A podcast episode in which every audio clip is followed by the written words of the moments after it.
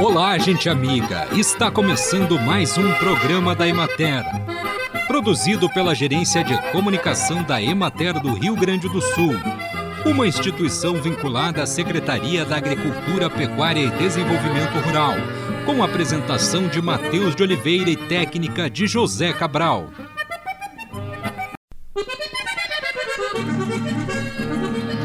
O sistema de plantio do sorgo está intrinsecamente interligado ao sistema de colheita. No momento do planejamento do ano agrícola da propriedade, o produtor deve ter conhecimento da capacidade operacional dos equipamentos disponíveis, do teor de umidade dos grãos para colheita, do tamanho da área a ser trabalhada e das distâncias médias entre o campo e o local de armazenagem, visando a máxima eficiência nos processos mecanizados. É muito importante que esse planejamento seja bem feito, para que o equipamento de colheita não fique sobrecarregado por causa do cronograma pré-estabelecido, evitando aumento excessivo de velocidade e excessos de perdas.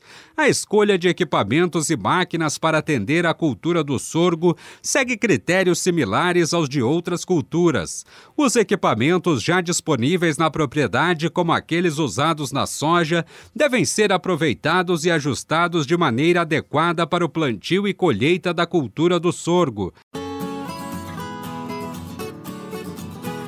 Acompanhe agora o panorama agropecuário. Com as chuvas registradas em vários municípios do Rio Grande do Sul nos dias 16 e 17 de janeiro, houve queda das temperaturas. Porém, o quadro não se manteve por muito tempo com o retorno do calor forte. Os volumes precipitados foram um alento nas lavouras de soja, mas não o suficiente para melhorar a performance do ciclo, que avança na fase de enchimento de grãos para 19%. A área já plantada corresponde a 98% do previsto para a safra deste ano. Na região administrativa da Emater de Bagé, o registro de chuvas com baixos volumes e distribuição irregular intensificou o estresse nas lavouras na fronteira oeste na semana passada. Além da falta de umidade no solo, a sequência de dias com temperaturas elevadas resulta em perdas consideráveis de folhas, flores e vagens. As plantas estão entrando na fase de floração com estatura muito reduzida, situação que implica em menor potencial produtivo, além de maior perda de umidade devido à cobertura deficiente do solo. As lavouras com cultivares precoces são as mais afetadas, em virtude de não haver tempo suficiente para recuperar o porte e para emissão de nova camada de flores. Em geral, as perdas em São Gabriel estão estimadas em 35%, em São Borja 25%, em Santana do Livramento 20%, 20%, em Manuel Viana, 28%, em Rosário do Sul, 25% e em Santa Margarida do Sul, 30%. Em São Gabriel, Itacurubi, Rosário do Sul e São Borja, a área prevista para cultivo com a oleaginosa não foi integralmente plantada devido ao nível insuficiente de umidade do solo. Os cultivos na campanha apresentam-se com melhor potencial produtivo. Os recentes registros de chuvas com volumes expressivos favoreceram cresceram as plantas semeadas mais tardiamente, em comparação com municípios da fronteira oeste. Com o restabelecimento da umidade do solo, produtores de Dom Pedrito concluíram os trabalhos de plantio.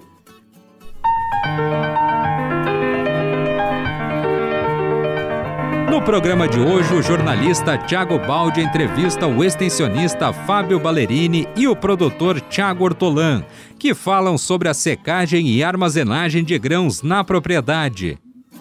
Bom, hoje a gente está no município de Dois Lajados, aqui na propriedade da família Ortolan, Uh, onde está havendo uma atividade sobre a importância da reservação de grãos em sistemas de silo de alvenaria, um trabalho que é matéria, inclusive, com pioneirismo desenvolve. E aqui no município de Dois Lajados há uma parceria muito grande entre a prefeitura e a Emater para desenvolver essa atividade, uma política local. Então aqui ao meu lado o extensionista Fábio Ballerini para falar, Fábio, a respeito da importância que tem primeiro para o produtor um grão uh, bem secado. Bom, o milho, né, ele é fundamental em qualquer propriedade, né, porque é a base da alimentação de qualquer tipo de rebanho, né. Então é uma questão estratégica, né, ter o milho armazenado na propriedade e com qualidade. E esse sistema de silos secadores, né, com secagem a ar natural, ele garante essa qualidade, né? Lógico que o produtor tem que estar qualificado, né, capacitado para manejar de maneira correta, né, os sistemas. Mas é fundamental, né, o produtor ter um milho de qualidade armazenado para uso aí, para no caso desse, dessa propriedade, né, uso na suinocultura, mas para outros usos aí, para a criação de bovinos, seja de leite, de corte, seja para comercialização, às vezes de um excedente que tenha na propriedade, né, que não vai ser utilizado também para a criação de pequenos animais aí, o pessoal que cria galinhas, enfim, é, é, suínos para o próprio consumo às vezes também. Então ele tem é, múltiplas é, utilidades, né, o milho numa propriedade e é estratégico ter essa armazenagem aí na propriedade, né. Além de ter é, uma redução de custos, né, que se for armazenar fora da propriedade, tem essa todo esse custo adicional, né, de transporte, de retirada, taxas, descontos, né. E, logicamente, que a qualidade do grão armazenado na propriedade, em pequenas unidades, sempre vai ser melhor do que se armazenar fora da propriedade, em grandes unidades de armazenagem. Aqui ao meu lado também o produtor, aqui o anfitrião aqui dessa parte da atividade, que é o, é o Tiago, né? Para falar um pouquinho, Tiago, vocês são suinocultores, né? Você estava mencionando e que desde 2015, mais ou menos por ali, foi que adotaram um sistema de silo secador com projetos uh, desenvolvidos com apoio da Emater. Quais são as diferenças que tu uh, notou nesse antes e depois, assim, na questão do milho, do grão e até para os suínos, assim, para o resultado com eles? É, na verdade, antes de eu produzir armazenar o milho na minha propriedade, de fazer o silo secador, uh, eu trabalhava com um silo de milho secado a, a fogo, né? E eu tinha muito problema de problema de, de uh, aborto, diarreia de leitão, uh, retorno de cio, essas coisas, né? Uh, com, depois que eu comecei a armazenar o milho na minha propriedade, praticamente isso aí zerou, né? Eu já teria falido se eu não tivesse feito o silo. Então, é isso aí, né? Uh, a gente tá na luta e vamos ver o que vai dar. Uh, é isso aí, acho. A gente percebe, Tiago, que acho que além de uh, ser mais econômico, talvez para o produtor, a gente nota a diferença no próprio grão, né? Como ele era assim antes, não sei se havia um pouco mais de grão quebrado, como ele era no comparativo. É, o comparativo do grão de milho secado ao vento e ao fogo, o do fogo ele perde a cor, ele fica um milho pálido, ele tem pó, ele tem sujeira. Já o milho de secado a vento, ele fica natural, ele não perde a coloração dele. Uh, sem falar que ele não tem a toxina que tem os outros milhos, né? Para os animais, isso representa uma vantagem também no consumo deles? Uh, representa o ganho de peso, conversão alimentar, a própria saúde do animal, né? Se torna um, um animal mais saudável, essas coisas. Bom, Fábio, uh, tudo bem que a gente sabe que aqui em Dois Lajados tem um programa específico, mas a, a Emater desenvolve acho que em linhas uh, gerais, né? O que, que dá para dizer assim para o produtor que tem o interesse daqui a pouco em buscar esse sistema, quais são os caminhos? Sim, a Emater Rio Grande do Sul já trabalha né, com sistemas de armazenagem de grãos em propriedades ao longo de toda a sua história. Né? É lógico que os sistemas vêm evoluindo, agora a gente está trabalhando é, mais especificamente a secagem em silos de alvenaria, né, com ar natural.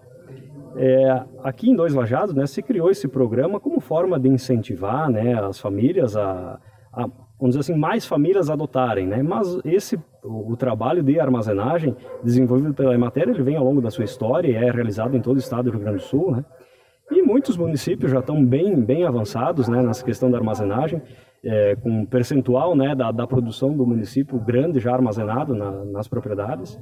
E é isso que a gente preconiza. Né? O produtor tendo milho na sua propriedade, ele é dono né, do, do da sua produção aí, ele consegue agregar valor consegue ter autonomia, né? E não ficar também na dependência, às vezes, de, de é, períodos, né? Que falta milho no mercado, que oscila preço, e então o produtor não pode ficar à mercê dessas variações de mercado, né? Tendo milho na sua propriedade, ele é dono do seu negócio, né? E o milho, como eu comentei anteriormente, ele é a base de qualquer é, criação que se desenvolva né, na, nas propriedades. Aí. Bom, então quem quiser procurar a Emater, saber mais sobre esse tema, pode procurar os escritórios né, do seu município. E a gente agradece aqui o Fábio Ballerini, o Thiago, né, o produtor aqui da propriedade em Dois Lajados, pelas informações. Para a Rádio da Emater, Thiago Baldi. E assim encerramos mais um programa da Emater. Um bom dia a todos vocês e até amanhã neste mesmo horário.